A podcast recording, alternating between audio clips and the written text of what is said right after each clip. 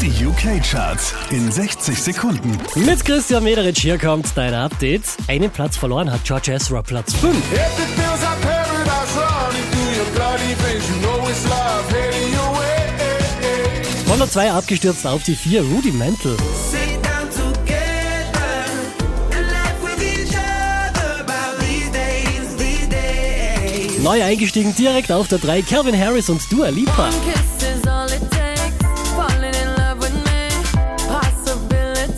Letzte Woche Platz 1, diesmal Platz 2 für Lil Dicky und Chris Brown.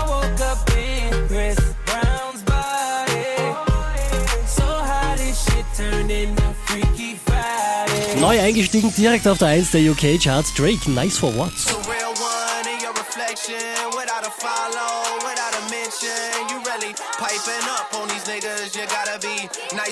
Mehr Charts auf charts.kronehit.at.